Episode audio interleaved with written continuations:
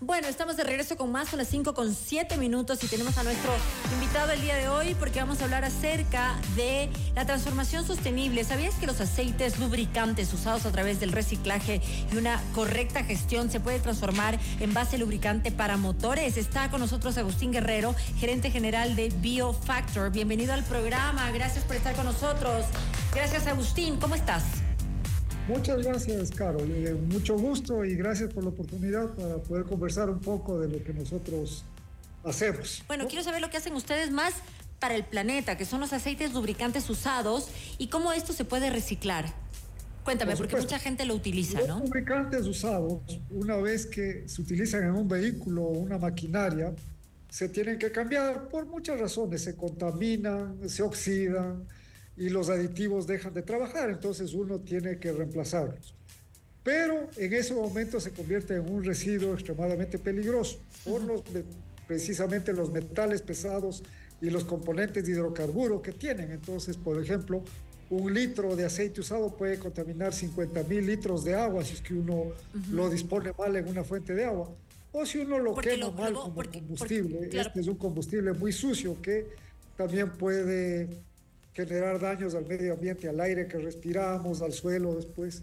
Entonces, una de las maneras para librarse de este contaminante es reciclarlo. O sea, Agustín, estamos hablando de, por ejemplo, estos aceites lubricantes que son botados al agua porque ya no sirven, ¿no es cierto? Vemos, por ejemplo, imágenes en donde los mares o los ríos están contaminados con agua oscura. Estos son los aceites que eh, botan eh, los autos o las empresas que son eh, precisamente estos aceites de los que estamos hablando, que son lubricantes de motores, cualquier tipo de motor, no puede ser automotriz nada más, sino cualquier tipo de motor que ya no se usa, ¿no es cierto? Entonces, ¿qué es lo que hacemos con ese aceite que ya no se usa? ¿Cómo podemos hacer para no contaminar el ambiente?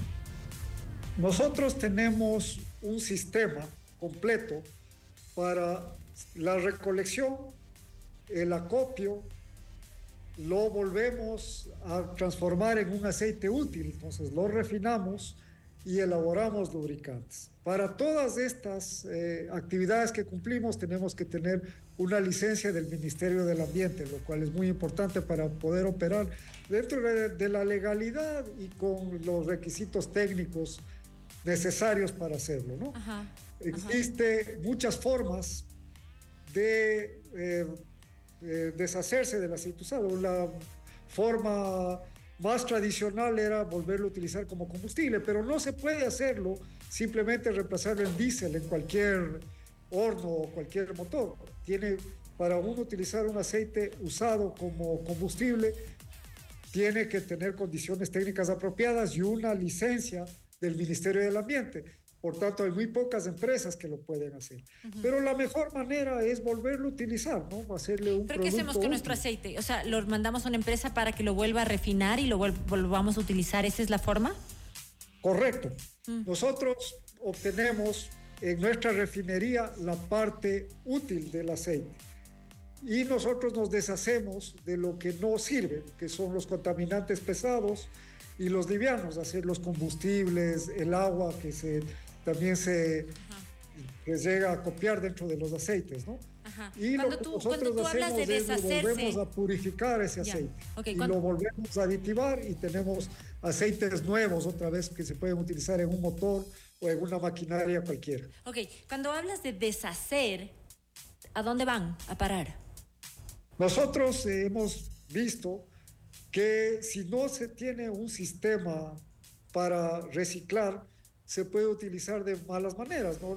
pero generalmente van, se utilizan como combustibles, pero en situaciones donde no se deberían. ¿no? Gran parte del aceite usado ahora, que el diésel está tan costoso, sobre todo por la parte industrial, se lo está utilizando como combustibles, pero si uno no tiene un horno eh, que llega a las temperaturas necesarias, que es más de mil grados para poder consumir los materiales pesados, uno está generando un gran problema ambiental porque las emisiones son nocivas. Entonces esa es una manera. La otra manera antes era mandarlos a las alcantarillas, se está viendo menos eso.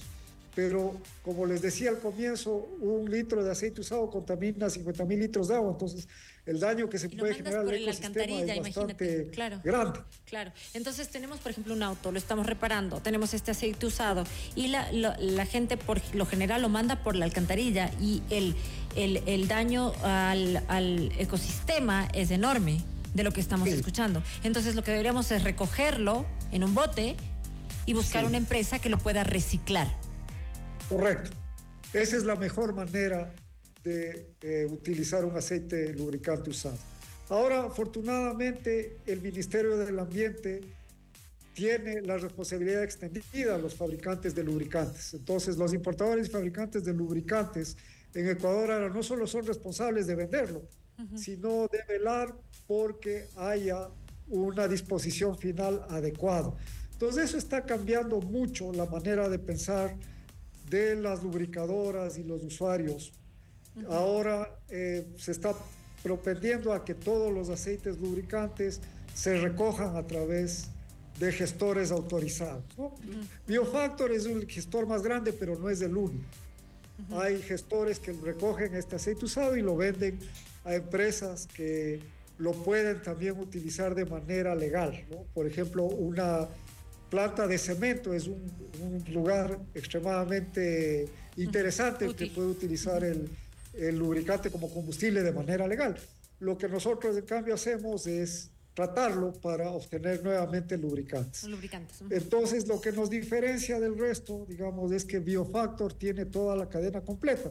Entonces tenemos una flota de camiones que todos los días están recolectando el aceite usado de todos los centros de lubricación, almacenes, lubricadoras, fábricas. Lo acopiamos de manera eh, técnica. Tenemos centros de acopio en Quito, Ambato, en la ciudad del Coca y Guayaquil, donde es nuestra principal y nuestra principal sede y donde tenemos nuestra planta. Bueno, estamos en Durán, al lado de Guayaquil. Y ahí nosotros tenemos una fábrica, una refinería. Piensen en una refinería petrolera. Es, el mismo principio, solo que el nuestro es un poco más pequeña la operación. ¿no? Una refinería petrolera está refinando todos los días millones de galones. Nosotros tratamos alrededor de 400 mil galones mensuales de de aceites lubricantes. Eh, bueno, interesantísimo porque en realidad, bueno, nos habría encantado tenerte. Nosotros tenemos los días martes al doctor René Bedón, que es abogado ambientalista, y él pues nos habría hablado y explicado un poquito más el impacto que hay en el medio ambiente, el desechar estos lubricantes de una manera irregular, como lo que tú estás diciendo. Pero podríamos también tener un resumen eh, contigo de eh, por qué hacerlo de una manera o de otra manera, ¿no? ¿Cuál es el afecto ambiental que tiene el votarlo de una manera inconsciente para simplemente deshacerse de él? Correcto.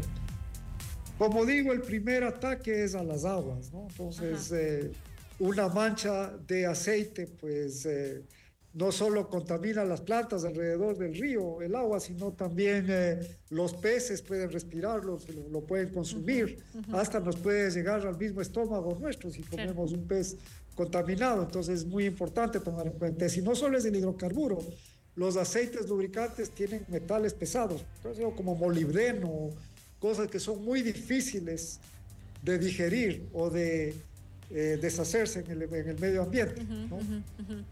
Por el otro lado, en el aire, cuando uno lo quema de una manera no profesional, de una manera no técnica, lo único que estamos haciendo es lanzando una nube de contaminante que después va a volver al suelo, va a llover y, lo, y va a contaminar los suelos. Por eso es muy importante hacerlo simplemente en operaciones que estén técnicamente capacitadas y que sobre todo tengan la licencia del Ministerio del Ambiente. Este, repito, es un residuo peligroso y tiene que llevarse de manera técnica y con los debidos permisos. Bien, eh, Agustín Guerrero es gerente general de Biofactor, pero él ya acaba de decir que hay varias empresas que lo hacen, no de la manera que lo hacen ellos, pero también de una manera que quieren buscar el bienestar del medio ambiente. Y traemos estos temas a colación porque hay mucha gente que no sabe que está contaminando el ambiente, porque hay, se habla de las cosas más normales eh, de las cosas más comunes, pero esto es algo que también sucede, que tal vez no tenemos tan consciente o tan instaurado en nuestra memoria. Así que muchísimas gracias, eh, Agustín, por, este, por esta información. Eh, no sé si hay una página web o algo para tener más información y poder decir, o sea, vamos a hacer este, este, este cambio de aceite donde vamos a botar el aceite, qué vamos a hacer con este aceite, qué va a hacer nuestro mecánico con el aceite, seamos un poco más conscientes. ¿Dónde podemos contactarnos, por favor?